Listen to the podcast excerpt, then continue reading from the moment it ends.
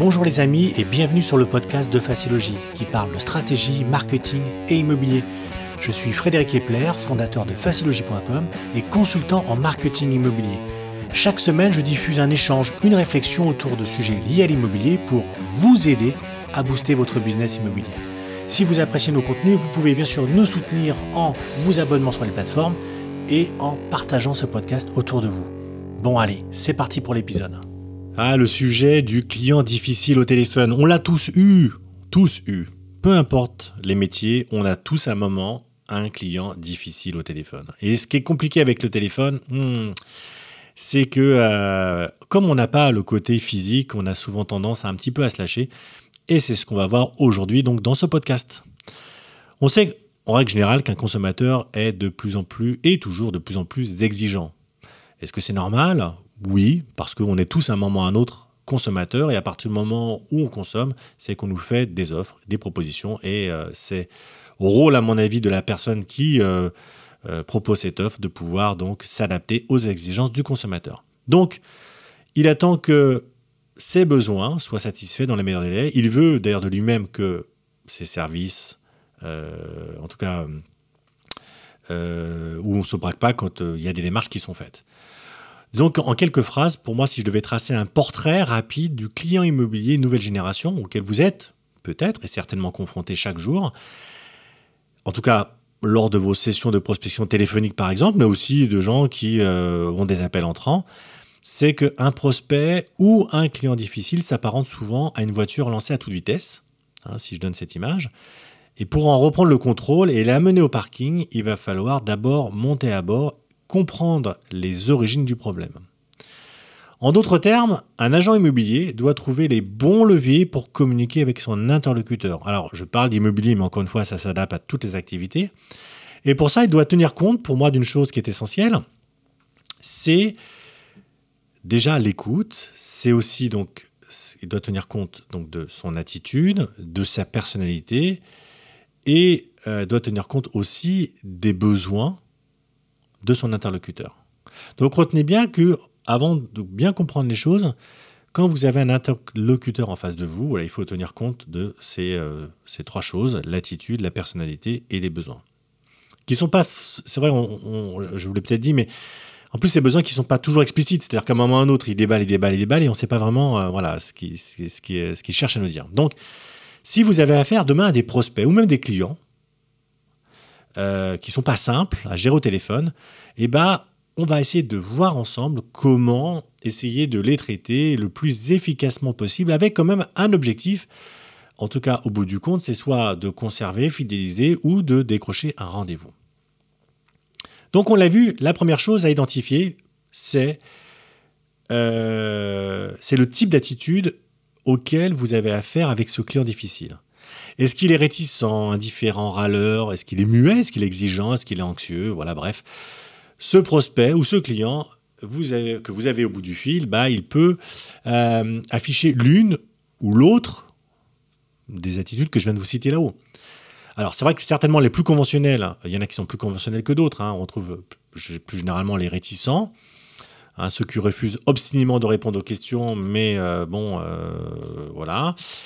Et puis, euh, et puis vous avez aussi les indifférents hein, qui font le mine de s'intéresser et puis au bout du compte, bah, ils font complètement l'inverse de ce que vous avez dit, puis ils vous ont même pas écouté. Et puis vous avez le râleur, alors pour lequel lui, bah, euh, rien ne va. C'est pas compliqué aujourd'hui, quoi que vous disiez, rien ne va. Et, euh, et puis de toute façon, il en veut à l'ensemble de la profession. Comme ça, ça c'est clair. Donc voilà.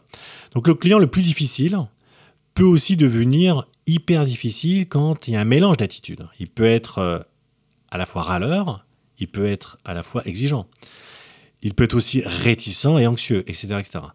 Donc le premier réflexe pour moi, c'est déjà d'identifier l'attitude. C'est super important parce que ça va vous permettre d'adapter votre propre comportement à vos réponses.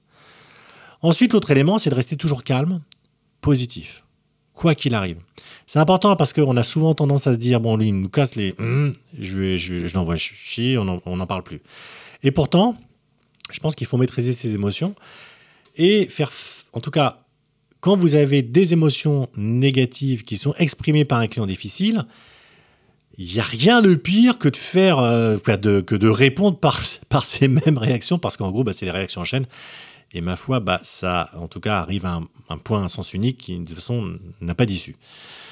Ensuite, ce qui est important, c'est de ne pas rentrer dans le jeu du client difficile.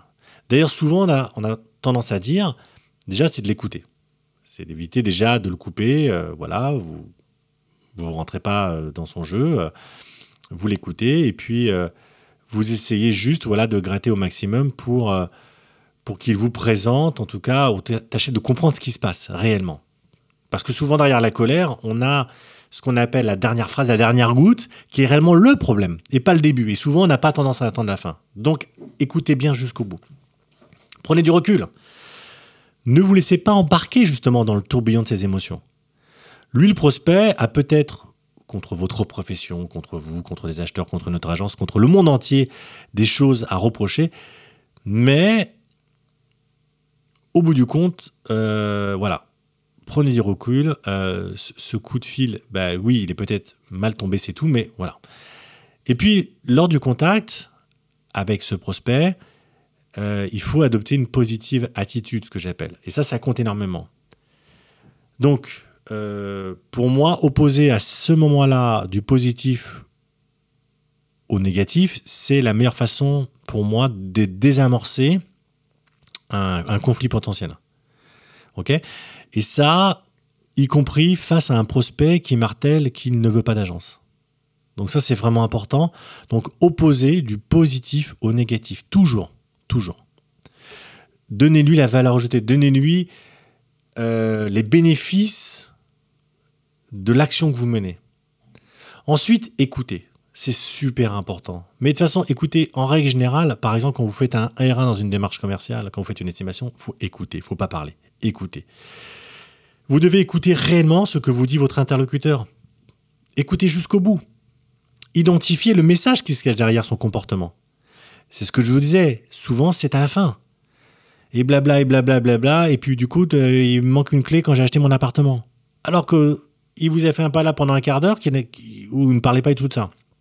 Donc, vous allez voir qu'en l'écoutant jusqu'au bout, vous allez vous rendre compte que sa frustration, sa colère, son indifférence, Bref, son émotion a une raison d'être. Il y a toujours une raison, il y a toujours une source à ça et que on peut a priori la dépasser. Donc peut-être que cette personne, elle a subi euh, ce que je vous disais, euh, je ne sais pas moi, euh, elle a été mal accueillie par un concurrent, qui a essayé de lui dire monsieur vous avez tort, qui a essayé de lui donner une leçon. Ou peut-être avez-vous affaire à euh, un vendeur qui est en difficulté, euh, par exemple, parce que euh, il a mis un prix de vente, il n'y arrive pas, et puis bah, qui lui l'exprime d'une façon un, peu, un peu cavalière. Quoi. En tout état de cause, pour moi, ce dont votre interlocuteur a besoin, c'est des solutions, pas de conflit. Il n'en a pas besoin. Lui, il veut des solutions. Donc, il va falloir faire preuve à ce moment-là d'empathie, d'ouvrir le dialogue. Acquiescer.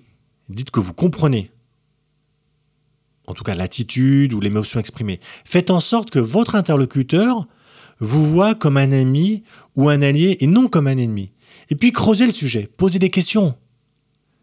C'est vraiment important dans toute écoute, que ce soit une découverte acquéreur, que vous fassiez votre premier R1 sur l'estimation, posez des questions, toujours. Des questions ouvertes. Montrez que vous êtes attentif, euh, en tout cas à la, à la conversation, et puis reformuler ses arguments ou ses griefs avec des termes simples. Enfin, apporter des solutions à vos prospects ou à vos clients immobiliers. Euh, voilà, je vous propose par exemple un mandat exclusif avec tel levier de promotion parce que euh, l'avantage, c'est que je m'engage à réduire la durée de l'exclusivité pour que vous ne sentiez pas coincé. Par exemple, si euh, son point de blocage aujourd'hui c'est la durée, et bah dans ces cas-là, si aujourd'hui euh, je peux vous montrer que euh, sur une, durée plus courte, je peux faire a priori le travail, est-ce que dans ces cas-là, ça répond à votre besoin? Autre élément important quand vous êtes face à un conflit, c'est éviter surtout les promesses en l'air. Face à un client difficile, hein, qui rechigne surtout, hein, qui répond non sans arrêt, évitez de promettre le Graal, le paradis, la vie éternelle pour obtenir ce qu'on veut, un rendez-vous. Surtout ne pas faire ça vous vous dites, ouais, tant pis, on verra après. Ça, c'est exactement euh, le, l'histoire du prix. Hein. Vous avez un propriétaire qui veut tel prix, vous voulez le rendez-vous, ou vous voulez clairement euh, signer le mandat. Mais prenons l'exemple de la pige avec le rendez-vous. Voilà, j'ai plein de clients, ne vous inquiétez pas, j'arrive, je vois le bien, je signe le mandat, deux semaines après, j'ai pas de clients. Ne faites pas ces promesses-là. Euh, surtout qu'il est compliqué et impossible de revenir sur une promesse, hein, moi C'est super important. Si vous faites une promesse à quelqu'un, vous devez vous en tenir. Enfin, vous devez vous y tenir. C'est, n'avez pas le choix. Si vous avez promis quelque chose, vous devez donc aller jusqu'au bout. Si vous affirmez à votre client pour le convaincre que vous avez, voilà ce que je vous, disais tout à l'heure, une liste d'acquéreurs énorme, euh, vous pouvez pas à un moment ou à un autre dire bah non, euh, elle s'est volatilisée. Donc la promesse est la clé qui ouvre la porte de votre offre de service. Et ça, c'est vraiment important de l'intégrer.